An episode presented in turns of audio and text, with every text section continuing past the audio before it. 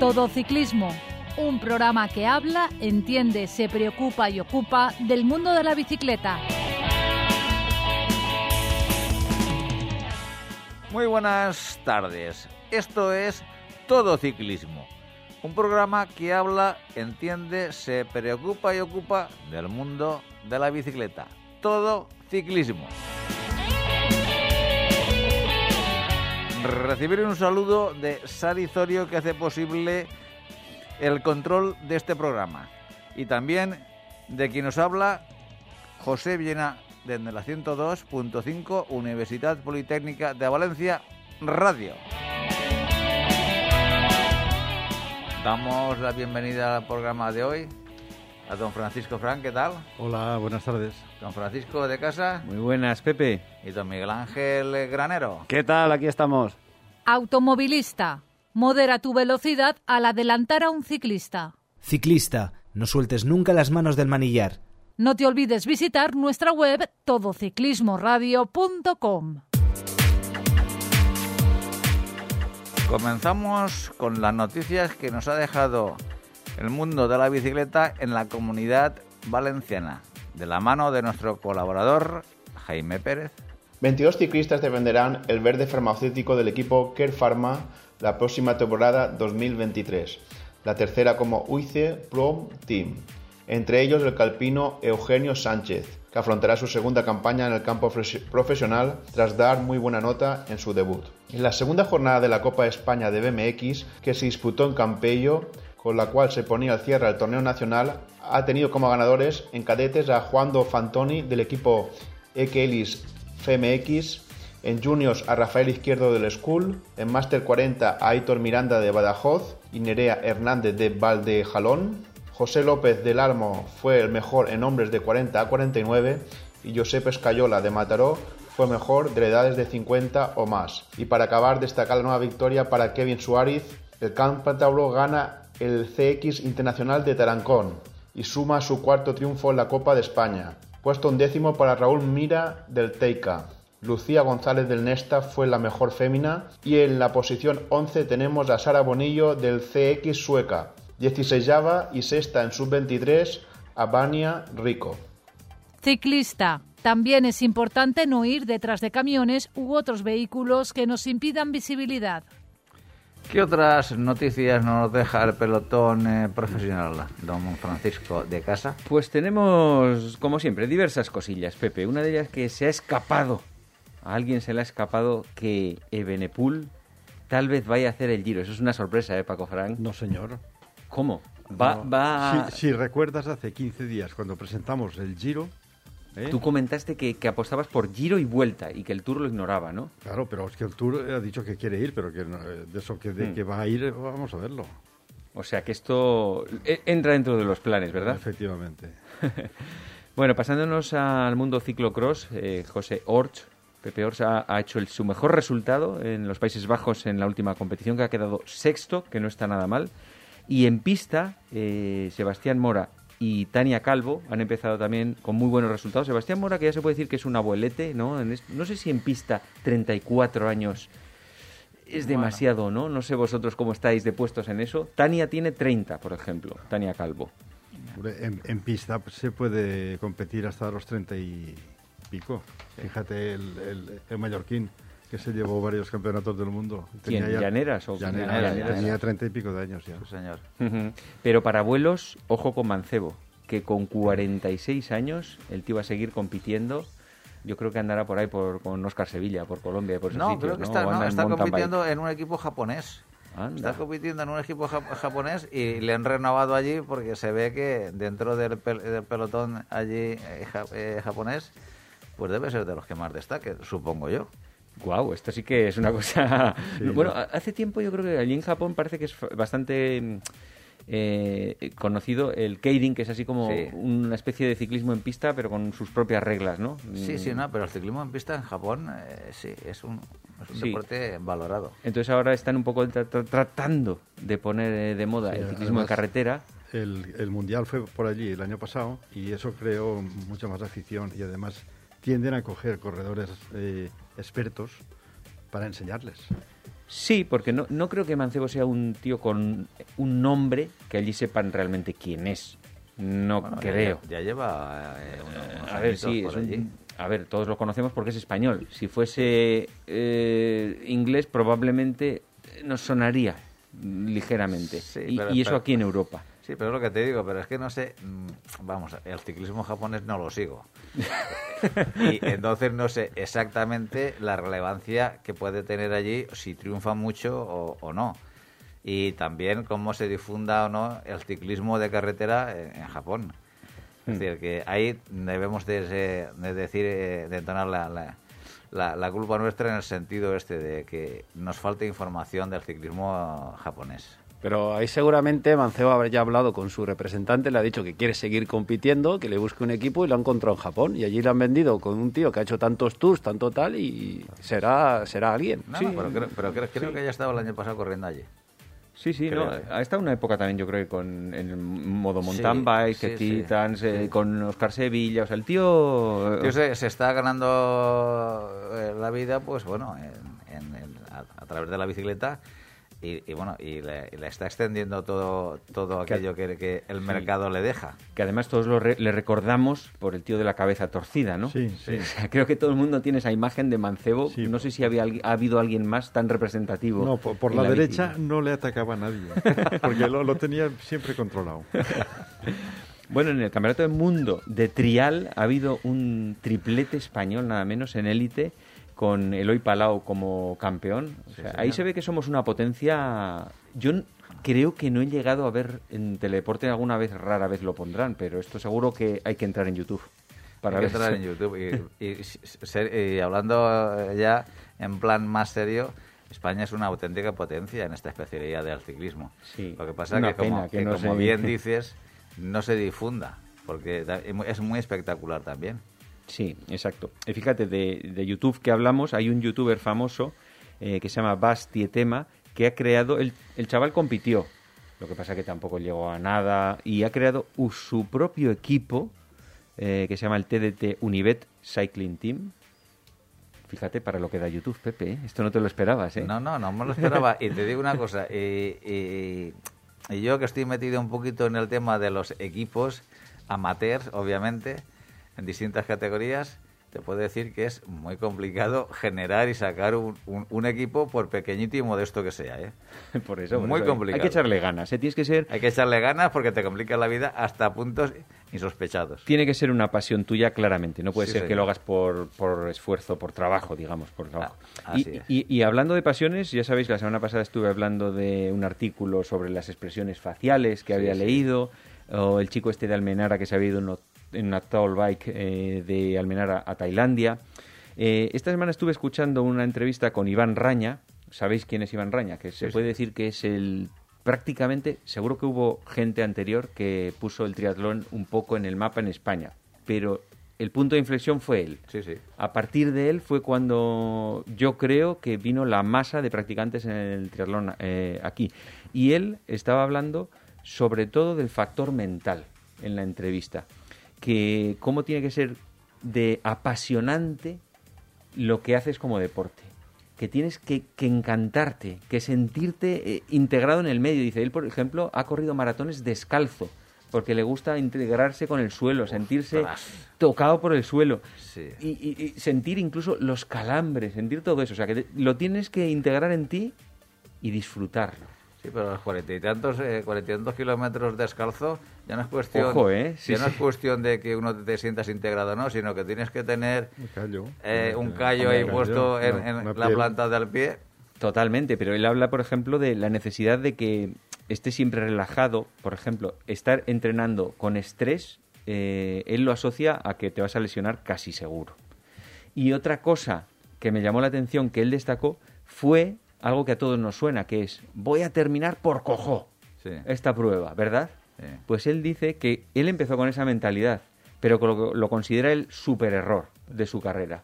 Dice, yo, o sea, si no estoy disfrutando, me retiro. Ahora que ya he llegado a una evolución mental, o sea, no, no tengo por qué dedicar fuerzas a una cosa que no me va a reportar nada. Y de esa forma optimizo mucho más el tiempo y soy más productivo y, y Sí. lo disfruto más. Sí, pero mira, a mí me da pánico cuando los, la- los compañeros de la grupeta te dicen, mira, ese puerto que, que vamos a subir es para disfrutarlo. Y yo, a principio de los tiempos, no conocía tanto los puertos que subíamos.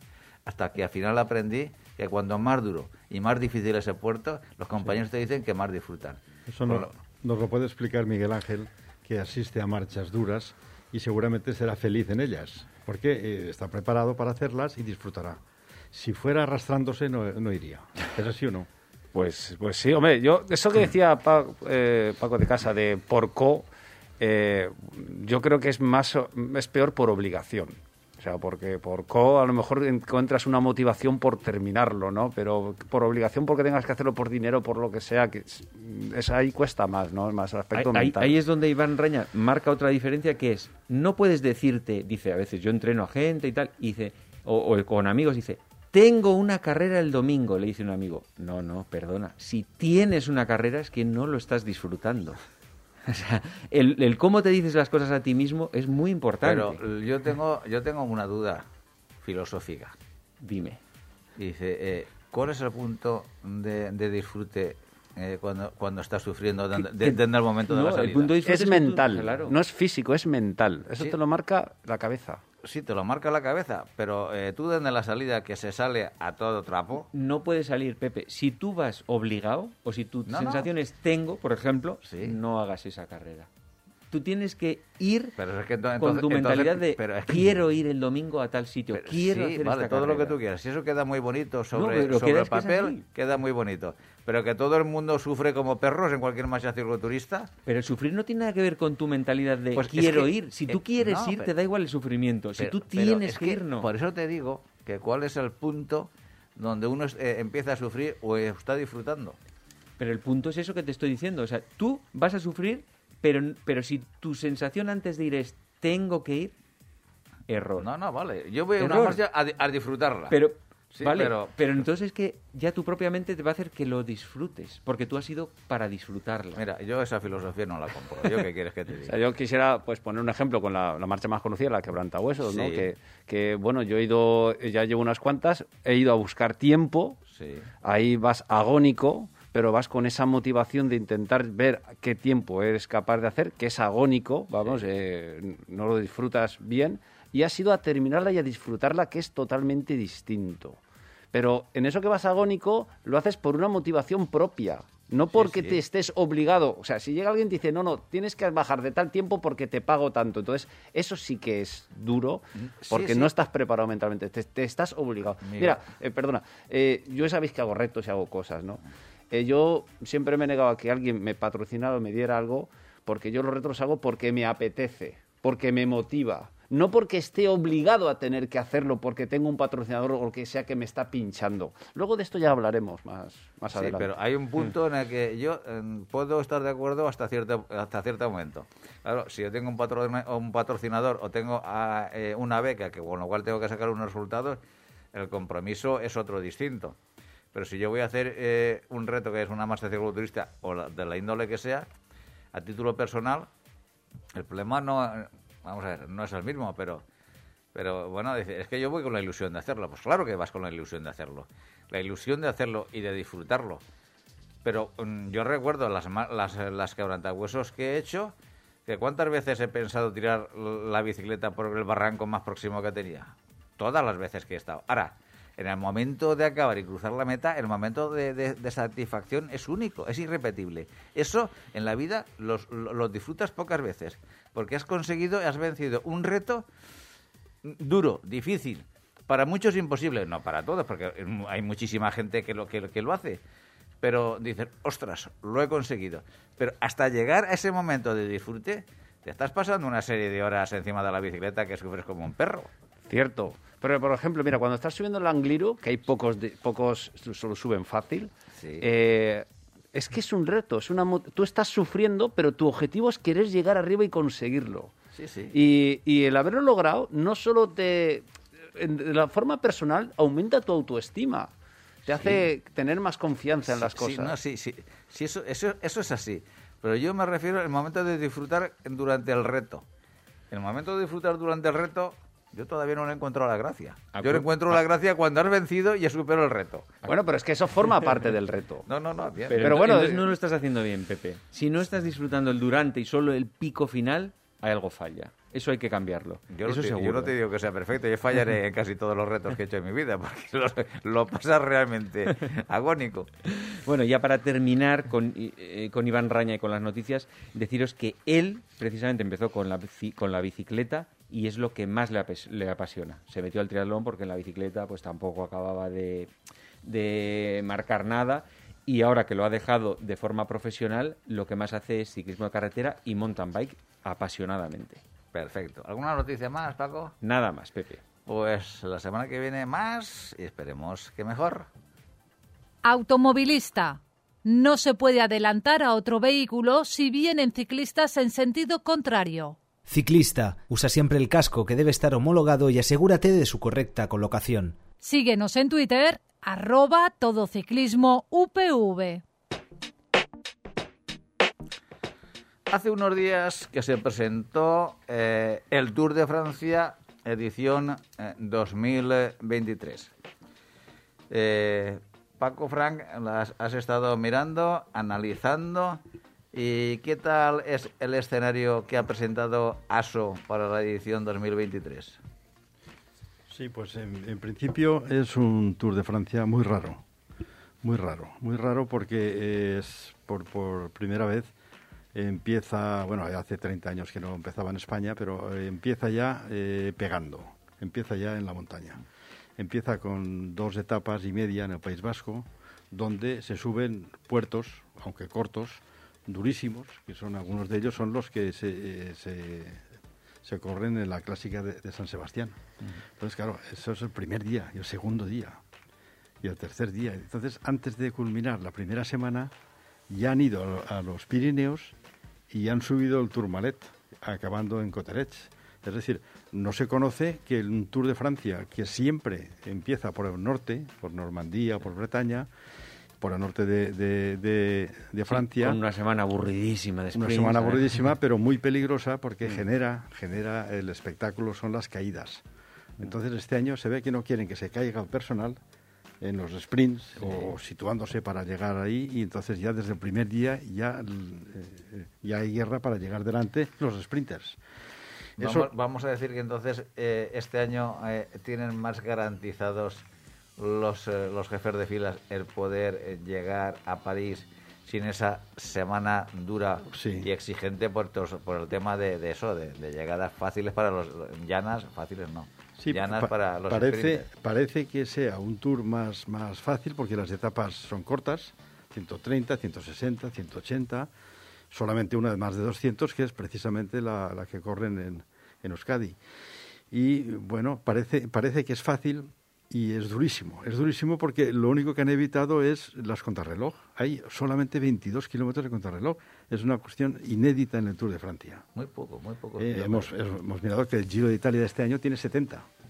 Entonces, claro, solamente una, una etapa situada en la etapa 16, donde ya se perfila el ganador, una etapa corta de 22 con un poco de desnivel, pues oye, es una etapa rara, rara en principio. Bueno, eh, evidentemente el ciclismo eh, ha cambiado mucho, la retransmis- todo está condicionado a la televisión.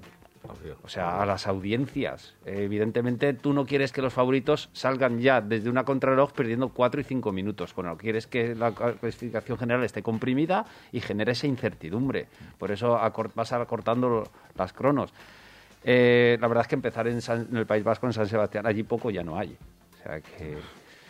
Y, y luego las etapas, bueno, hay una, solo hay una que pasa de 200, las demás son muy cortas, por todo eso. Eh, orientadas a que prácticamente hoy en día se puede ver eh, por completo cada etapa. O sea, ASO lo que está buscando es eh, más para la televisión. O Pero sea, eso yo creo que de ver una etapa por completo es un descarte total. Es, es No, de- inviable. depende. Algunas, concretamente. Depende, algunas de ellas son muy atractivas desde el, desde el comienzo, porque sabes que tienes un puerto fuerte donde se generan escapadas, luego los equipos empiezan a moverse. Lo que, lo que no podemos repetir es la etapa de la Vuelta a España de, de Huerca a Lovera, aquella de que iban por el Cabo de Gata a 200 kilómetros, que encima se cayó eh, a la Philippe, creo que fue. Se cayó la Felipe una tontería, una etapa monótona en la que no pasó nada más que la caída de la Felipe. O sea, etapas de esas sí que habría que irlas quitando. Pero si las etapas tienen sus alicientes, aunque sea al principio con equipos y tal, pues oye, si hay que hacerlas más cortas, se hacen más cortas. Y ya está. Pero yo, yo he hecho que falta aquí etapas más, eh, por lo menos dos o tres que superaran los 230 o con más con 5.000 de desnivel. O sea, que trabajar es el fondo, que, que el que no tenga ese fondo y pues pudiera petar y tener eh, ese bajón y, y descartarse. Pero es que todos trabajar eh, etapas súper cortas que en cinco horas ya se las, se las han fundido y entrenan prácticamente para eso. El fondo parti- se está perdiendo. Pero de todas maneras, Paco, eh, nos has comentado un poquito Bueno, lo que es la primera semana. La primera semana es, mm, es, es, eh, una semana rara donde ya empiezan subiendo y que antes de, eh, de llegar a la etapa sexta o séptima llevan a Tourmalet, a Coterech, suben a Marie Blanc y suben tal, en, en los Pirineos. A mí lo que me gusta de, de este, de este Tour de Francia es que han tenido a bien, si os fijáis en el mapa, eh, han trazado como una diagonal desde el País Vasco hasta Alemania y corren solo por ahí. Entonces van de... de- La hipotenusa La, este la hipotenusa. Se van por ahí, eh, cogen los, los Pirineos, luego van a Macizo Central. eh, una, un aliciente de este, de este tour es la novedad de que suben el, el, el Puy de Dom. El Puy de Dom, para los que ya peinamos canas y algo más, resulta que Puy de Dom era, bueno, hace 35 años, ¿quién no ha vuelto por allí? Y era la etapa donde, mm, pues, eh, Bamontes primero, luego eh, eh, incluso el... el mm, ¿Quién fue? Merckx Un- o quién no, eh, Ocaña. Merckx, Merckx, Ocañas, ahí subían y entonces, bueno, nos recuerda aquel, aquel ciclismo de antaño. Lo han puesto en una etapa muy dura, que van por la comarca del, del Auvergne, hasta que llegan a Macizo Central y al final acaban en un puertaco, que el puertaco de la- del Puy de Dom, pues ya era hora que lo... Pero este que lleva muchos años sin, pues, sin ir al Tour. 35 años. 30 Es que es un puerto que creo que es de propiedad privada. Sí, efectivamente. Tiene una valla Ah. y, y una finca arriba en la montaña. eh, eh, y entonces han hecho permisos, lo han asfaltado y la etapa acaba en Puigdedom, que son 13 kilómetros, de los cuales menos uno o dos eh, y cuatro o cinco que pasan del 10. Los cinco últimos tienen, tienen mucha amiga, ¿eh? Mucha amiga. Y además son duros. Eh, Yo creo que ese es un aliciente para el domingo. eh, El día siguiente ya llegan al primer descanso.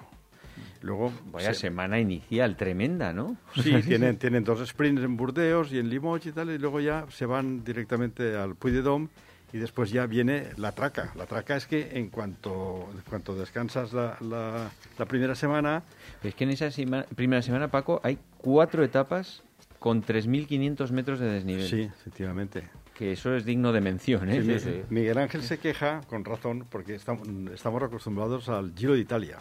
El Giro de Italia tiene, las grandes etapas del Giro de Italia tienen lo que dice él, 205, 220 kilómetros con 5.500 metros, alguna de ellas. Entonces, claro, ahí es el, fondo. Por eso al Giro no va casi nadie. Est- Estos no quieren ir allí, porque saben que si van allí tienen muy pocas probabilidades de repetir en el Tour de Francia, que es donde está la gloria y el dinero. Y la obligación de los sponsors. Por eso está un poco desajustado el panorama ciclista internacional. Es decir, las mejores rutas son en Italia, pero los corredores se guardan para el Tour. Con lo cual, pues el espectáculo a medias. ¿Eh? Bueno, luego ya, ya, se- ya te vas a la zona de, de, de los Alpes y ahí tienes ya... Que esto eh, es la segunda semana. la segunda semana. La segunda semana haces una incursión por el, el- por el Jura. El Jura... eh, ¿Eso que es una zona? el Jura, el Jura es una cordillera paralela a los Alpes que está más pegada al centro de Francia. No está Pero más baja, más pequeña. ¿o qué? Sí, pero tiene, tiene, tiene la Gran Colombier. Han puesto una etapa de 138 kilómetros y el Gran Colombier es un referente en Francia. ¿eh? Eh, una etapa que acaba arriba y que habrá mu- muchísima pelea. Es una etapa con dos o tres puertos y con un desnivel importante. Gran Colombier. Luego ya te vas directamente a los Alpes, que es donde se cuecen las habas, donde se gana el Tour este año. Este año se gana el Tour y ahí están pues la etapa de, de Morcín, la etapa de Morcín, que es una etapa con 4.200 metros, pero tiene 152 kilómetros. Como nos contará Miguel Ángel, que ha subido Juplain, que se sube, lo más importante yo creo que es esa bajada a Morcín, donde perdió el Tour de Francia Perico, Perico Delgado a manos de, de Roche. Donde... Sí, sí. Ahí lo perdió. ¿eh? y que tuvimos hace tres o cuatro años eh, un corredor español, no sé si, es eh, un, un vasco de los Catel, o de, tal, ganó bajando, que estaba lloviendo, no sé si lo acordáis. Sí, sí me acuerdo. Lo que no Uf, me acuerdo ya no es me acuerdo cómo quién era. Sí. No, no- no lo recuerdo ahora, pero la etapa de Morsin es un referente y me alegro que se incluya, porque yo siempre he pensado que la etapa del Juplain y Morsin debería estar todos los años, pero bueno, este año va. Y después está la siguiente, a la que va a San Gervais Mont Blanc, es la etapa reina para mí, ¿eh? junto con la de Courchevel, son 180 kilómetros y se suben unos puertos impresionantes donde... eh, Pero esto es la última ya, ¿no? Esto está ya- Estamos sí, es, que la última semana, la de hemos, hemos pasado ya ahí a la sí hemos pasado a la segunda semana al final, porque el segundo descanso todavía no se ha producido. Están en Morsin y en Saint Gervais Mont Blanc, que son las etapas duras que acaban la semana. La etapa del Mont Blanc, pues resulta que tiene una trampa, tiene mucho desnivel acumulado, pero tiene un puertecito antes de la subida final a, a Mont Blanc, a Saint Gervais, tiene dos kilómetros y pico de un- una cota que no es famosa, que son la cota de Zamerans, que son 2,7 al 11 y medio, 11,1 de media. Claro, eso antes de, un, de una etapa final que acaba arriba es, es demoledora. Su, su pega es que tiene 180 kilómetros solo. Pero Sí, bueno, pero es un recorrido muy quebrado. Muy ¿eh? quebrado, muy quebrado, ¿no? Y además- Mucho sube baja. No tiene, se ve grandes puertos de larga distancia, pero muy quebrado y difícil pillar un ritmo. Bueno, y tienes, tienes el, el, el col de la, de la Cora Free, ese Sí, es famoso. Fra, sí. Esos son 11 kilómetros al 7%, después de ir subiendo, en fin, muchísimos kilómetros de desnivel. Que es un poco corta, pero bueno, yo creo que vienen ya en la etapa 15, pues vienen ya arreglados. ¿eh? Después ya descansan, después de la etapa del Mont Blanc, y eh, al día siguiente, como siempre, el día siguiente del- de la fiesta de descanso, han puesto la única contrarreloj individual de 22 kilómetros.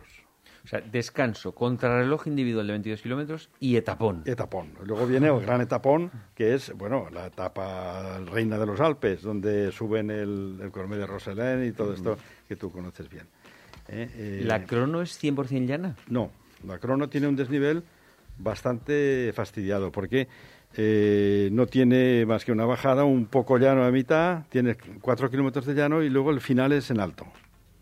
Se suben 600 y pico de desnivel acumulado, pero no es una etapa llana, es un, entre, entre una cronoescalada y una etapa... Bueno, o sea que, el coste de, pone dos y medio al con nueve y con- medio. con cuatro, o sea que es, es casi una cronoescalada final y no vale los especialistas eh, de contrarreloj, estos grandotes que lo ganan. No van a ganar ahí. Dos kilómetros y medio al 9,4. Estoy hablando de un, un, un pipo gana, pues creo que aquí no tienen nada que rascar. ¿Habrá cambio de bici?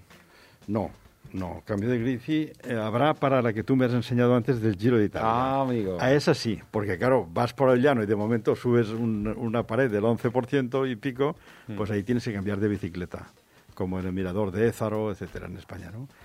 Y bueno, ya nos espantamos en el final, y al final, pues bueno, estás en los Alpes, en los Alpes, eh, con la etapa reina, yo creo que es la, la de Courchevel, eh, después tienes dos, dos días de descanso, de, de- de sprint, y luego hay una, una sorpresita.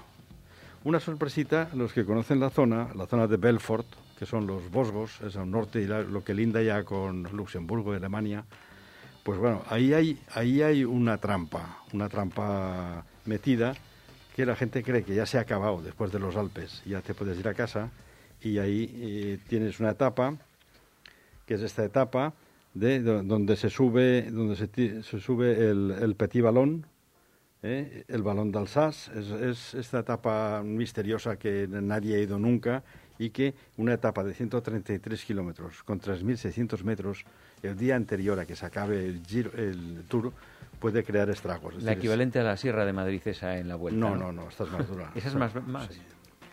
Esta es más dura, hombre, esta es más dura. Esta es más dura porque, eh, no sé, la- la- la Sierra Mira, de Madrid... Yo, yo solo espero que no haya un equipo dominador. O sea, que, que haya tres o cuatro equipos o- Como ciclistas que se estén dando cera y puedan... O sea, que no haya un equipo tan dominador como ha sido el Jumbo, que, que- que, vamos, es que no podías ni... Bueno, este año se ha reforzado este el Pogachar, Sí. Pogachar ha incorporado también un corredor o dos más para equilibrar al Jumbo. Y eh, el Jumbo, veremos este año si el papel de Van Aert es el mismo. Pienso que no. No, no podrá repetir eso que hizo el año pasado. No, no puedes ganar el verde y ayudar a ganar a Vingegaard. Eso se hace una vez en la vida. O sea, te Bueno, tienes va- que dedicar va- a una cosa o a la otra. Vamos o a se dedica él al maillot amarillo, porque Bueno, visto lo visto él- del año él- pasado. Ya, ya- ya lo dijimos hace tres meses. La- las características de Van Aert, que es un corredor de un poderío espectacular, que domina todos los palos, la contrarreloj, el sprint, la montaña. Visteis la última etapa en montaña, ¿no? Cuando llevó a su líder a pie de, de meta ya, dejando atrás escaladores famosos. O sea, ese hombre, si perdiera 6 o 7 kilos y cambiara de equipo, no dudes que sería candidato pero, al podio. pero podría ser Van Aert el futuro Viñegar, que todos le vimos el año anterior diciendo, oye, Viñegar tal, y al año siguiente ganó el Tour. Pero no tiene que ver. Y, y Van Aert, igual el año que viene, Vingegaard es el líder. Vingegaard es un corredor fino que escala bien y que bueno y que ha ganado porque es el mejor escalador en este momento, pero corredor fuerte, fuerte es el otro. Pero ¿tiene Aert mentalidad para asumir esa presión y esa responsabilidad? ¿O puede ser un Mikel Landa? Uy, No, no, pero hombre. eso está años luz de Yo, yo, Landa. yo creo que no la tiene porque si la tuviera ya no estaría ahí.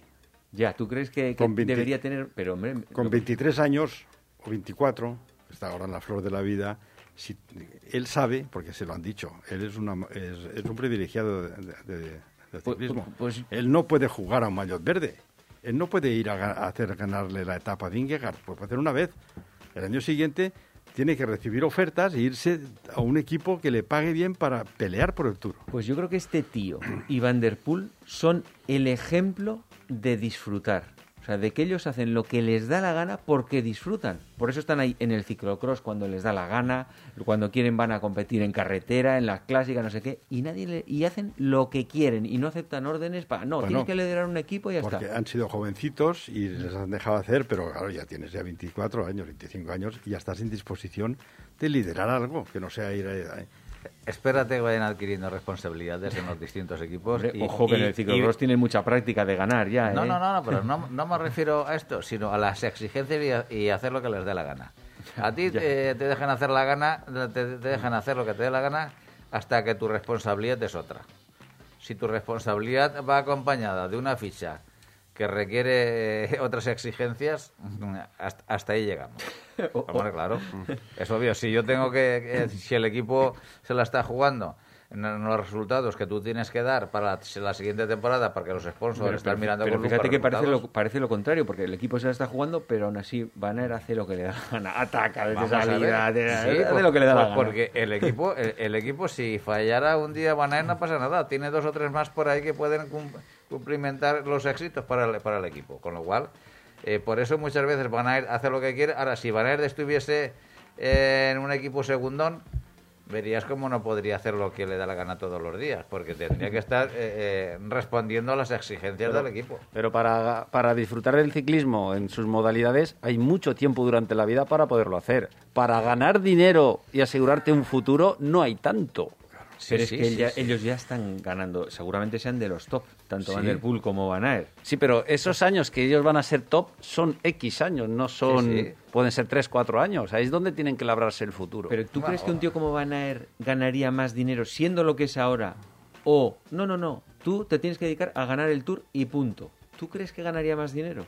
Por supuesto. Él lo ficha eh, el Israel, por ejemplo, que tiene, tiene dinero, le paga From y le paga tal, ficha un... O en un caso como el Israel, que es, no, quiero meto aquí un fajo. es que hay equipos así, O ¿eh? Total Energy. eh, equipos con dinero que lo pueden sacar, fichan a este hombre y le ponen dos o tres escuderos buenos para arroparle y a pelear por el Tour.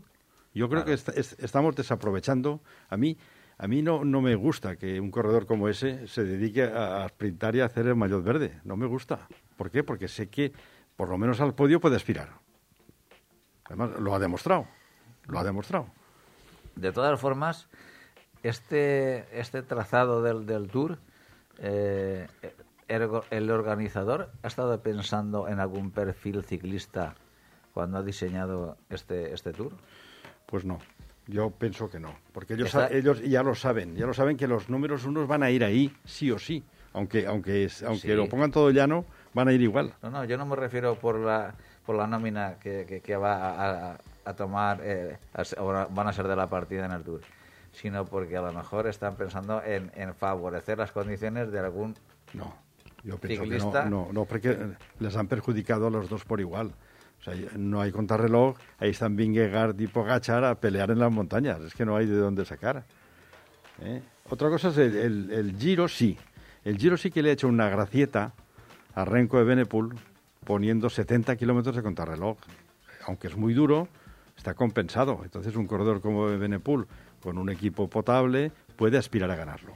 Porque el, el- el- el Giro, ¿quién lo gana? Sí, sí, Lo gana, lo gana Carapaz, lo gana Hindley, lo gana gente que es muy buena, pero no son los top top. Sí, pero aquí ahora mismo, por ejemplo, yo pienso que este giro se puede abrir el abanico a ciclistas donde otros años y, en otros y con otros eh, recorridos podrían fallar la, la- la última semana. Aquí también pueden fallar, pero las exigencias orográficas y de kilometraje y de desnivel son menores que, que- que otras veces. Bueno, no, no, son distintas. No hay pavé, no hay una semana por el norte, pero bueno, tú miras las etapas, aunque no sean largas, son muy disputadas. Estas etapas de, de 160, 170 con 3.000, 4.000, 4.500 son muy duras. Y al ritmo que se, que, se, que se corre el Tour de Francia, que se corre mucho más rápido que el Giro de Italia, con el calor que hace, pues oye, pues hace una etapa, yo creo que hace un, un tour por lo menos mm, bastante, bastante interesante para no perderle ojo. Entonces, eh, eh, entiendo que según tu criterio, Paco, eh, se ha diseñado eh, este, este, bueno, el Tour del 23 pensando en el espectáculo. Pensando, yo no sé en qué han pensado, pero desde luego han trazado la diagonal y van a los cinco macizos de Francia. Imagínate en España que tuvieran que ir a todos los macizos montañosos. Es impensable. Tenemos más. una, una letra china. Claro, allí, allí han cogido, han cogido eh, Pirineos, Macizo Central, el Jura, los Alpes y los Vosgos. Y, han y cuando acaban en eso, cogen el avión, se van a París a- al sprint. Es decir, una- es, es un giro muy especial. Muy especial y eh, Un tour. el tour, Mm. cuando sepamos quién va, que na- nadie ha abierto la boca. Se supone que los números unos van a ir todos. Ahí no hace falta ni abrir la boca. Irán Bueno, pero no, no- pero no, no sabemos si Roglic querrá ir allí a ayudar, a ayudar al compañero o se dedicará a pelear por el Giro con Renko Benepul, que sería un Giro espectacular con esos dos ahí, ¿eh? Pues sí, Claro. ese te lo compro como espectáculo. No, claro, es que eso, eso es lo bonito también, porque al fin y al cabo tienes que seguir vendiendo ciclismo todo el año, ¿eh? que, que- que es así. Y, y este y ese y ese mundo vive vive de eso. Pero eh, no esperas, a- aparte de los aspirantes típicos que podemos pensar ya para, para la, la próxima temporada para ganar el Tour, ¿no ves a, a alguien que podría surgir ahí eh, Pues es en que- principio? Es que es un misterio porque yo creo que lo de Pogachar fue un accidente. Pogachar yo creo que es, Sí, un es- error es un, es un corredor mucho más fuerte que Vingegaard. Lo que pasa es que cometió dos errores. Atacó contra todo el mundo allí, se desfondó y además no hizo la preparación que tocaba, que lo hemos dicho muchas veces. En vez de irse a correr eh, pues la París-Niza y el Dauphiné y a correr en serio, a preparar eso, desde el mes de febrero o marzo no corrió nada, salvo el Tour de, de Eslovenia, de su pueblo, que corrían tres, él y, y contra, contra cuatro, cuatro corredores y ahí ni se esforzaron. No, no fue una preparación idónea para el Tour. Bueno, pero sí, yo creo que si, si el Jumbo no le pone la- las cosas como se las puso, eh, hubiera ganado Pogacar. O sea, la etapa del Galivier donde está con Roglic y que le están dando cera por todos lados y él está solo, o sea, si no lo dejan Sí. solo, eh, a lo mejor hubiera... Hombre, o, o Bueno, si no... o sea, no- no estaríamos hablando de qué mala preparación. si hubiese comido Porque también bien. en el Granón, cuando se quedó, él llegó pues por las sales que se le veía en el culote, que no, había, no se había hidratado bien, no, se había... Efectivamente, tuvo, tuvo errores también. Él se creía que Roglic era un aspirante a ganar y salió tres veces a por Roglic. De, déjale ir, si Roglic al final se retiró, él se equivocó de, de- de contrincante y entonces se desfondó y cuando llegó a Granón ya no quedaba nada. Sí, bueno, también eso es, es fácil verlo después, porque si Roglic se va y te saca ocho minutos porque nadie tira por él, Bueno, pues que se vaya. Ya ha Bien, ha por ganado ejemplo. Roglic. Pero hay bueno. que, más que... Y diríamos, qué error que ha dejado escapar al que era su rival. Eh, Que claro, después de visto se ve todo muy bien, eso es verdad. Pues ahora, ahora eso ya, ya lo sabe. Quién, se- quién es su enemigo ya lo sabe. Yo, yo creo, vamos por, por, por echar un vaticinio, yo creo que en la etapa sexta, cuando suban el, el, el Tourmalet y acabe en Cotterech, yo creo que ahí el que gane arriba ya es el, casi el ganador del Tour, porque es el más fuerte. Esto lo apuntamos a ver si se Sí, cumple. es que, es que claro, subir subir subir a Tourmalet por San María de Campañ es un puerto terrible y luego baja y luego sube otra vez. Oye, eh, si, si Pogachar está como tiene que estar, ese día tiene que demostrar que puede ganar el Tour. Pero tu apuesta es Pogachar. Mi apuesta es Pogachar, sí. Y no hemos hablado para nada ni de Juan Ayuso ni de Carlos Rodríguez. Hombre, es que no sé si van a ir. Yo creo que de momento les han dejado ir a la Vuelta a España porque fallaba gente. Oye, nos han dado una sorpresa muy agradable. Los dos dieron un buen papel, pero no sé si irán al Tour de Francia. Ojalá. Pero si pudiesen estar en el Tour de- Francia, Pues están para estar de los diez primeros. Pero en, el podio no, no los colocarías. Puede que alguno pueda llegar al podio, porque son los dos muy buenos, ¿eh? Pero bueno, son muy jóvenes y todavía tienen que... Sí, pero es que hablando de juventud tienes a Pogachar que, que es insultante todavía. Ellos- estos juegan en otra liga. Sí, el sí. Pogacar y el Remco y el Van Aert, estos juegan en otra liga. Pero los nuestros son muy buenos y tienen que demostrar que pueden estar ahí compitiendo por los cinco primeros. Sí, Ojalá. La verdad es que, bueno, por lo menos sí que tenemos aspiraciones nacionales de que por lo menos alguien de los españoles pueden estar en, en el, en el podio. Que hace los últimos 5 o 6 años o así, la cosa estaba complicadita. Y más de 5 o 6, ¿no? Yo Bueno. bueno, pero sí. Por eso te comento. Eh, ¿Alguna reflexión más respecto a la presentación del Tour, Paco? Pues de momento lo hemos contado casi todo. ¿eh? Eh, lo que estaremos atentos es a cuando nos digan quién va, quién firma ya la asistencia. Entonces, eh, hasta que no sepamos quién va, no podemos, no podemos elucubrar mucho, porque el tour ya hemos presentado lo que hay. Es un tour distinto, sin comienzo de llano en el norte de Francia, con cuatro o cinco eh, finales en alto, con tres puertos muy duros, tres- solamente hay tres muy duros, que son el Puy de Dôme, que acaba arriba, el Juplain, que tiene la bajada final, pero es un puerto durísimo, que Miguel Ángel se lo ha currado, y luego el Col de la Loce, el Col de la Loce es espectacular, lo descubrieron hace dos años y todos los años nos lo van a poner, porque es un puerto muy largo con rampas muy duras al final. Es la cima en Rides Grange de 2.300 metros, o sea, es una barbaridad. Y luego el, Petit Ballon, que está en la última etapa puesto en calzador para ver si canta la gallina alguien. Bueno, pues esto eh, es el análisis que de estos micrófonos eh, hemos hecho respecto a la presentación del Tour. Esperamos con ilusión y ganas a ver si ya los primeros gallos del pelotón internacional empiezan a decir que sí. Esperamos que digan la mayoría, por supuesto que sí, a estar en la salida del Tour. Los nuestros, como hemos comentado, tanto Juan Ayuso como Carlos Rodríguez, esperemos que estén también, que sean de la partida y sobre todo han puesto un escenario, esta vez en la organización, importante, bonito, para que haya espectáculo y los actores yo creo que están deseando tomar la salida. Así es, pues Paco, gracias por eh, esas grandes reflexiones que has compartido con nosotros para la edición del Tour 2023. Automovilista. El claxon está bien si se usa como aviso, pero nunca para molestar. Ciclista. Rueda por el arcén cuando sea posible, o en su lugar lo más arrimado a la derecha. Búscanos en Facebook. Todo Ciclismo UPV Radio.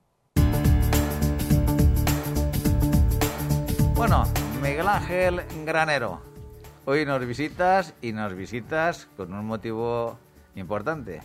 Eh, este fin de semana has eh, hecho un reto que, bueno, nos has eh, comentado un poquito fuera de micrófono antes y nos gustaría que, bueno, para todos nuestros oyentes te explayaras y nos comentaras en qué, qué reto es, qué objetivo perseguía y cómo lo has disfrutado.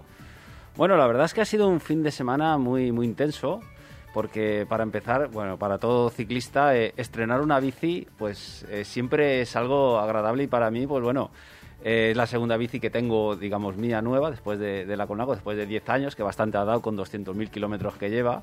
Más que un coche. ¿Sabes? Y bueno, eh, tenía para este fin de semana previsto una quedada con unos amigos aquí en Valencia, pero salió, salió lluvioso. Y bueno, estuve viendo por Facebook eh, un reto que iban a hacer desde ir desde Zaragoza a Valencia, que lo habían hecho unas youtubers para recaudar fondos para combatir el ELA, para ver a un, a un enfermo de, de ELA, un amigo de aquí. Y un amigo me lo comentó, unos que iban de aquí de Valencia, y digo, bueno, pues si se cancela lo, lo que tenía previsto, y casi fue. Y para, para allí que me fui, para allí que me fui, eh, nada, ya la aventura empieza el mismo viernes cuando ya tienes que empaquetar la bici, salida de la tienda, eh, la empaquetas para el autobús, para llegar allí y, nada, a las 5 de la mañana estaba yo ya en la, en la Basílica del Pilar. El reto, ya te digo, es un reto que se lo habían montado allí, que nos unimos unos cuantos, y dentro de ese reto, pues digamos que me marqué yo otro, porque, eh, bueno, aquí en Valencia, en, la, la Basílica de la Virgen de los Desamparados, es, es el año del centenario de su coronación, la Basílica es templo jubilar, y me pareció, pues bueno, que sería bonito poder unir las dos basílicas tan emblemáticas que hay en España Sí, señor. en una ruta y bueno, eso pues lo llevaba ya ahí y bueno, a ver si, si podía ser. Y nada, empezamos pues eso, unos... ¿Pero 10 quién la organizaba? ¿Quién eran? Eran, eh, son dos chicas, dos youtubers, eh, una creo que es Esther Iniesta y la otra, bueno, que es, es Esther Iniesta 8 y otra creo que era, eh, por lo menos como se llama, Super Super Mary, algo así. Sí.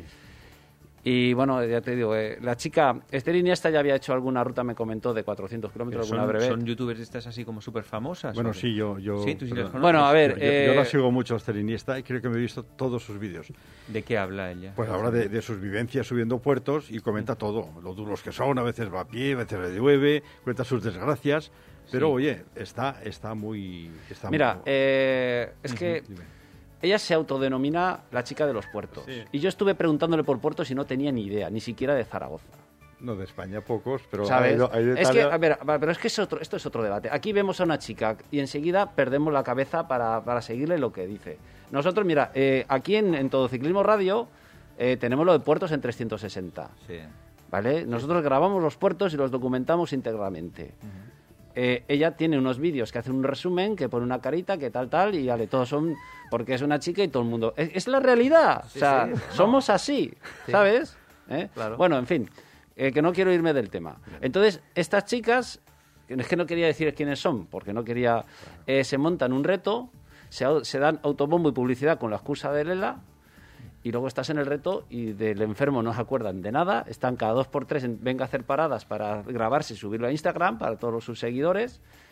Y bueno, lo que es verdad que, que la chica esta, eh, Mary, eh, no había hecho nunca más de 170 y se mete en una ruta de 330, que tuvo mucho mérito, porque yo le iba diciendo dosifica, guarda, la gente allí empezaba a tirar sin pensar un poquito en, en que está en llegar todos. Hubo, no estuvo muy bien organizado, la verdad. Muchas deficiencias. Para empezar, empezábamos a las 5 de la mañana, aparecieron a las 5 y media. ¿Todos? O, o- Las que lo- los que lo organizaron y pusieron la fecha de salida llegaron a las 5 y media. Esther Iniesta y todo esto. A las 5 y media, hasta las 5 y media no ¿Cuántos años salimos. tienen? ¿De qué edad son? ¿O ¿Son muy súper ver, jóvenes? no o lo sé. Son, Me refiero. ¿son de los 20 o son de los 50? No, Esther cosas Iniesta tendrá 30 años. O sea, son de- No lo sé, Son, más jo- son jovencitas, sí.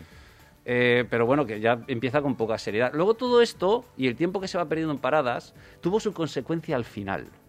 ¿Vale? Pero vamos a ir por partes. Ellos programan. Yo esta ruta ya la había hecho en 2017. Sabía que era un 300 relativamente sencillo, no tiene mucho desnivel. Mucha recta, te aburres de rectas, es, es increíble. Y, y bueno, yo pues les comenté, les di algunos consejos y dije, pues bueno, vente. Y me dijeron de hacer dos paradas, una en el 106 y otra en el 240, dos paradas grandes para comer. Y digo, bueno, pues llegas allí al bar y dices, bueno, aquí habrán llamado para avisar que, que llegamos. Nada, ni idea. O sea, búscate, no te vean ni mesas, búscate, empieza a perder tiempo. Luego arranca, paramos en Teruel, digo, hay que parar en el Torico, en el Torico hay que hacerse una foto. Eso era, era preciso. Y la siguiente eran Barracas. Eh, bueno, nos entraba aire de cara, fue, la verdad es que lo hizo, lo complicó bastante lo que es, lo que es el aire en las rectas. Y llegas a Barraca y tampoco nada, búscate la vida. O sea, menos, llevábamos coches de apoyo, menos mal. Y luego, bueno, eh, cuando ya, pero cada uno iba un poquito a, a su bola. No había, igual que al principio tú te estás preocupando por alguien. Yo, por ejemplo, desde Teruel a Barraca, los 70 kilómetros, me los chupé solo con el aire de cara. ¿Pero cuánta, cuánta, eh, cuántos ciclistas eh, fuisteis de la partida? 18. 18. Pero ¿y esto era un reto que ellas querían hacer ellas porque son youtubers o no? ¿O querían congregar a gente? ¿De qué iba A ver, es no, esto es como cuando yo hago un Everest y no, o sea, tú haces la publicidad, vas a hacer esto desde hace tiempo y entonces Y tú, que quiera que quieres, vaya, te ¿no? unes, es lo que hicimos, o sea, no es un reto mío, yo no iba a meterme allí, como decir, como tenía que hacer las cosas, pero sí que podías aconsejar, oye, yo, es mejor esto así, así. Pero bueno, eh, y eh, salimos de Barracas, ya te un poquito de descontrol, y bueno, eh, cuando llegamos a Segorbe, pues empezó a llover. Empezó a llover. Eh, yo, pues, eh, iba bastante preparado, llevaba guardabarro, chubasquero, llevaba cubrebotines, llevaba, iba preparado porque yo cuando... Eso fue un fin de semana que daban temporal, ¿no? O sea, que daban eh, alerta naranja, ¿no? Esa- fue una lluvia bestia. A ver, tú ¿no? lo que cuando te vas a marcar un reto, tú tienes que no solo prever lo que es la distancia. No, digo sí. para que lo sepa el que lo escucha. Es un fin de semana que, que marcaban como Sí, temporal. no- Bueno, no, era lo- que, ya, que luego, llovía un poquito. Exacto. O sea, tú tienes que ver, prever lo que es lo que te puedas encontrar de tiempo durante el reto. Porque tú después mirar el tiempo en Zaragoza, pero en Valencia puede ser distinto. Y tienes que calcular cuando llegas aquí qué te puedes encontrar. Y en función a eso, pues prepararte las cosas. No salir, es que eh, salir con lluvia es de loco. Si es de loco, si no vas con chubasquero no vas preparado. ¿Vale? Entonces, eh, es muy bien llenarte la boca, decir que voy a hacer este reto, prepararte, pero tú tienes que estar no solo preparado para hacerlo, sino para adaptarte a las circunstancias que se den en ese momento. Porque, ay, es que hace aire y te retiras, es que hace aire. Bueno, ¿y qué hace aire? ¿Qué? Pues forma parte del reto. Tú te has marcado llegar, tu objetivo tiene que ser llegar, cueste lo que cueste, aunque tengas que parar, sea la hora que sea. Claro, había una chica que tenía, le sponsorizaba Decathlon y había quedado a cierta hora en el Decathlon de, de, de cierto Decathlon con los medios, de- la prensa y los medios de comunicación. Claro, no llegaron. O sea, vamos a ver, eh, tú te, lo que te estás preocupando por el, por el sponsor, por el Decathlon. En Valencia ya, eso ya en, en final. Bueno, esto ¿o ya no? es- no llegaron. Pero que digo, que habían quedado en Decathlon. Sí, sí, en Decalón a, una, Valencia. a una hora. pero, eh, Si yo tenía previsto llegar calculando en grupeta, la otra vez que lo hice, que lo hice con dos amigos, hicimos 28 de media. Pues muy ahora, que era- ahora queremos 18, tardamos una hora y, yo tardé una hora y cuarto más. Y la media de 25, es verdad que hacía aire. Pero en la grupeta normalmente te vas relevando, Sí, es más fácil. ¿vale? Pues, eh, bueno, eh, por Segorbe eh, empezó a llover, pero a llover bastante. Eh, yo ya iba con chubasquero y tal, y llegó un momento, íbamos un poquito fraccionados, y me veo en, en Geldo, unos metidos debajo de un puente, pero llovía fuerte. Le tengo que decir que no caían cuatro gotas, caían cuatro millones de gotas, ¿vale? Llovía fuerte. Estaban parados y yo, bueno, yo iba calado, pero no tenía frío, me encontraba a gusto. Y digo, si me paro es lo peor. Porque si te paras, coges frío, ah, cuando pase no has cogido frío, no arrancas. Y seguí, me acompañó un amigo hasta que de repente un coche por detrás nos estaba pitando. Digo, este es que querrá pasar, porque íbamos por medio de la carretera porque el agua no nos dejaba ir por el arcén. Total, que cuando se nos pone al lado, resulta que era un amigo del que venía conmigo. Y Se paró y yo seguí. Seguí, seguí, seguí. Y resulta que fui el único que llegó a Valencia. Los demás se quedaron en Segovia, a 50 kilómetros. Se quedaron y, y- y ya no acabaron el reto. No acabó ¿Qué nadie el estuvo reto. lloviendo luego todo el tiempo o cómo fue? Eh, había veces que ah, ¿Esto llovía qué hora, fuerte. ¿Qué hora era cuando estabais ahí? Eh, llovían sobre las siete- entre las 7 y las 8. Llovía, Era de noche. Sí, sí, sí. Bueno, de noche, espérate, es que una de las chicas en, en Soneja, que ya era de noche, no tenía, no tenía baterías en las, en las luces, iba sin luces. Y digo, ¿pero dónde vas? O sea, eh, tienes que ser un poquito previsor de Claro. cuando paras en los sitios recargar o tener una batería en lo que es en la furgoneta, en el coche de apoyo o algo. O sea, no estar usando luces de forma tonta. Yo me llevé un enchufe y yo el Garmin, pues paremos a comer, pues me lo ponía a cargar o la, o la, o la luz o algo. O sea, tienes que tener, claro, para hacer un reto, vale, que te pide inexperiencia en algunas cosas, pero hay otras que tienes que tener un poquito previsto, ¿no? Pero ir sin luces de noche, digo, bueno, eso es lo que haces en, cuando pasa con una grupeta con un amigo, pues ese amigo se mete en medio de la grupeta y por lo menos los de delante tienen luz blanca y los de atrás tienen luz roja. Pero, claro, si es la noche muy oscura, no llegas a ver bien los baches, porque te vas alumbrando con la luz del de delante. O sea, eso, eso es, es peligroso, ¿no? Bueno, eh, total, que, que, bueno, yo llegué, iba por Puzol, bueno, por la carretera, de, por el camino de Giria, de, de Sagunto a Puzol, me cruzo un coche, veo un coche de la Guardia Civil y digo, madre mía, estos me paran. Estos me paran, ¿dónde vas? Y nada, pasaron, no me dijeron nada, estaba bastante bien la- el camino, pensaba que iba a estar peor y luego pues, cerca de Valencia ya no llovía, es que aquí estaba seco desde Mediana. ¿Por qué digo, si tú esa media hora que pierdes en la salida y otra hora más o menos que pierdes en paradas innecesarias, sobre todo para subir cositas a YouTube y todo esto, no la haces, en una, tú llegas aquí hora y media antes y llegas a Valencia. ¿Sabes? O sea, tú cuando te marcas un reto y que lo haces tan público, lo que tienes que intentar por cualquier cosa es terminarlo. No buscar, ay, que llueve, ay, es que hace aire, es que... Porque fíjate que me he dado cuenta lo mal compañero que soy yo para hacer retos de otros. Porque si estos se retiran y yo lo termino, no, le, no tienen excusa de que es que no se podía hacer. Sí. ¿Vale? Sí. O sea, Hombre, a mí llegar tarde a la salida, si has quedado a las 5, llegar a las 5 y media, eso siempre me parece mal en cualquier caso, porque dices, tío, sé un poco presentable, no, no quedamos una hora, en mi tiempo no vale menos que el tuyo. Pero luego después, bueno, su reto es contarlo. el reto de estas chicas, no, a contarlo ver, en las redes no, pero sabemos, mira, eh, a mí hace poco eh, me dieron un premio en mi pueblo por haber hecho un, un Everesting justo en un pueblo de al lado, en Vallada, que lo hice por un amigo. Y en cambio, he hecho un Everesting en mi pueblo y por ese no me lo han dado, me lo han dado por el pueblo. ¿Por qué? Porque resulta que el otro era eh, benéfico. ¿Qué pasa? ¿Que el esfuerzo no es el mismo? Claro. Sea, es que te da Entonces, ¿qué pasa? Que mucha gente, a mí no me gusta hacer las cosas benéficas ni darme publicidad antes. O sea, una vez a lo mejor lo he conseguido, sí que a lo mejor puedo presumir o decir, mira, he hecho esto. Pero no antes, porque muchos se llenan la boca de, voy a hacer esto, se dan publicidad durante varios meses, encuentran patrocinadores. Yo sé de unos que querían ir de Valencia a Lisboa y porque llegaron, tenían aire de cara todo el rato, el segundo día se retiraron porque no podían ir a 30, te- tenían que ir a 20. Bueno, te viene aire de cara, te adaptas y si no tardas 10 horas, tardas 12. Si no tardas 14, si no llevas coche de Apolo, te lo pones delante para que te tape el aire. Pero que tienes que tener ingenio, ¿no? O sea, eso forma parte de un reto. Adaptarte a las circunstancias para terminarlo.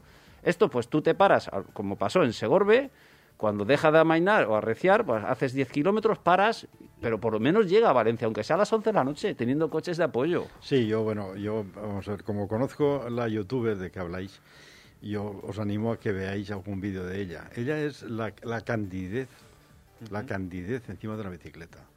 O sea, es, es encantadora, entre comillas, ver por, por, por lo que dice, con lo que hace. Ella, para esos retos, con ese, con, ese, con ese rigor que tú planteas, ella es incapaz.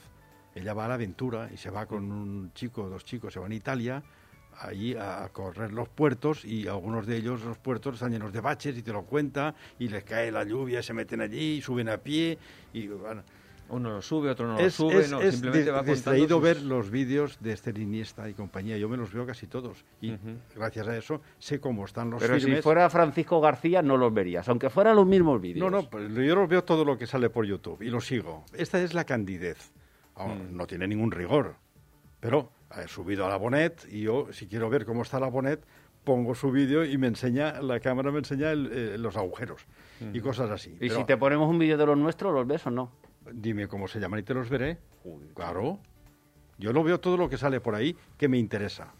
¿Qué aportan? Aporta candidez, diversión. pero hay que saber distinguir entre el que aporta cosas al ciclismo y el que busca su autopromoción con eso. Sí, es verdad, es verdad que ella busca su promoción, sí, y se, ¿Sabes? y se retrata a ella, y se pinta y no sé qué, y sale con los amigos, y en fin, es la candidez, digamos, eh, con poco nivel, pero te distrae. Hmm. Tú estás hablando de rigor, de rigor de organizar. Para organizar no cuentes con este Iniesta, piensa con alguien que ha preparado todo. Pero lo que tú te vas a hacer un reto de 330 y te dicen, vamos a parar aquí, aquí. Tú por lo menos esperas que hayan llamado a un bar y decir, mira, vamos a pasar por aquí, vamos a ir. Y luego te dicen, ¿cuántos sois? No sé, te llamamos, somos tanto. Y llegas y tienes las mesas puestas Eso y sí, tal. estoy de luego acuerdo. vas un poquito... Sí, Estoy- es que estoy no, de acuerdo. dice él, ella vende su aventura. Es una aventura, No- pero- no vende pero- Pero no, busca likes y... y- y- Bueno, pero No, cada uno busca lo que le da la yo, gana. Yo likes no, No, no pero, pero aprovechar la excusa de que tú estás haciendo algo solidario, del que luego pasas olímpicamente, porque me dijeron que es que él estaba en, en, em, Benaguacil, pero ir a Benaguacil por el pico, que querían subirlo al final, digo, "Mira, si suben el pico se mueren.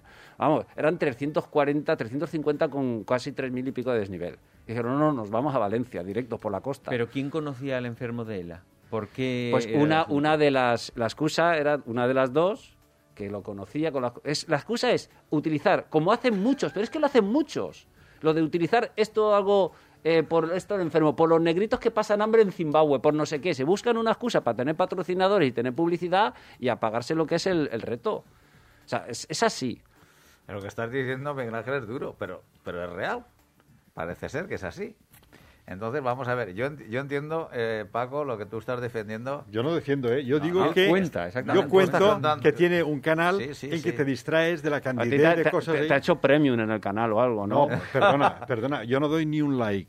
No doy un like ni a mi Pero, padre. no, no, no, pero, das visualizaciones, que eso es lo que Visualización, cuenta. sí. Pero el, el- no, pero el problema, claro, el problema es que Miguel Ángel se ha creído íntegramente el reto de, de, esta- de estas, dos, de estas dos chicas, independientemente de... Pero que- tal vez haya ido desinformado, por ejemplo. Pero- Hombre, por supuesto, porque- porque... si hubieras sabido de personaje Claro. o personaje en cuestión, tú no te vas a Zaragoza. Claro. No, yo, a ver, yo, a ver, eh, yo sé, mira, esta chica, cuando fue la quebrantahuesos de 2010, que llu- lluvia, grabó un vídeo Sí. en el coche, ay, es que llueve, es que esto es de loco, no es que no sé cuánto.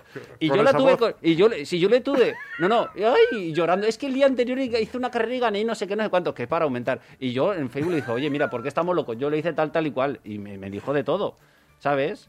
Pero que, que en fin. En fin, Miguel Ángel, lo único es que eh, está cier- lo cierto es que el único que cumplió el reto fuiste tú y que además... Fui el último en llegar, el último es- que me apunté. Es lo que te iba a decir.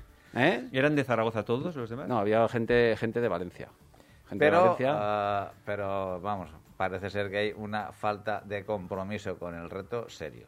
No, que lo ven todo muy fácil. La gente lo cree que es todo muy fácil. Eh, un reto cuesta abajo, ay, que bien, y no pedaleo. No, y si cuesta arriba, ay, pues mira. Ya, ya. Pero lo que te digo, que es una falta de compromiso con un reto y con, sobre todo, con unos Eso sí, sponsors eh, valorar- que estaban esperando eh, y que tampoco cumplieron. En fin, No, y también yo quiero valorar eh, la chica este, la, Mary, que de 170 a por lo menos llegar a 270 kilómetros, Sí. también tiene su mérito y eso hay que valorarlo. ¿eh? Sí, sí, eso sí, eh, yo no era consciente, no, no me gustaba cuando la veía que la iban empujando, porque tú Ya. puedes a una chica ayudarle, mira, te llevo un bidón, te llevo ropa, pero empujarla es un reto que es de ella y lo tiene que conseguir, no a base de empujones, sino, oye, tú, tú me empujarías a mí, a un chico no lo empujas. no, no. Pues bueno, en fin. En fin, eh, lo dicho. Simplemente has tenido un desengaño en este. en No, este- no, este simplemente reto. he estado con otros, quería conocer cómo era esta gente Sí, y sí, la verdad sí. es que pues por- era más o menos lo que me esperaba. No, no, no, me, no me he desengañado mucho. Miguel Ángel, esperemos que los próximos retos eh, te traten mejor y sobre todo es que, que uno, cuando uno organiza un reto esté un poco mejor planificado y mejor preparado, que es de lo, de lo que se trata. Exacto. De todas maneras, gracias por estar con nosotros hoy aquí y contarnos estas incidencias que también son curiosas, que forman parte del ciclismo, que todo no es perfecto y bonito. También suceden estas eh, cosas en los retos cuando uno se los propone y los comparte. Eso es así. Pues hasta aquí el programa de hoy. Antes de despedir, recordar la salida que tiene prevista para el próximo sábado la Peña Ciclista de la Universidad Politécnica de Valencia. Salida desde Valencia, Burjasot, Villamarchante, Petralba, Liria, Domeño. Almuerzo en ese pueblo y, eh, vuelta por Marines, Vétera, Follos, Valencia. Hora de salida ocho y media con un recorrido total de 106 kilómetros. Hasta aquí el programa de hoy. Miguel Ángel, muchas gracias por tu asistencia. A vosotros. Don Francisco Fran, nos vemos, nos escuchamos próximamente. Hasta la vista. Don Francisco de Casa, nos escuchamos, nos vemos. Hasta la semana que viene, seguro, Pepe. Y a todos vosotros os esperamos el próximo lunes a partir de las seis y media de la tarde y los jueves a partir de las 12 del mediodía. Seré felices.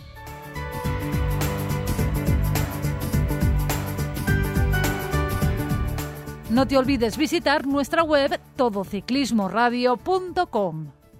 Acuérdate de ponernos una reseña en iTunes.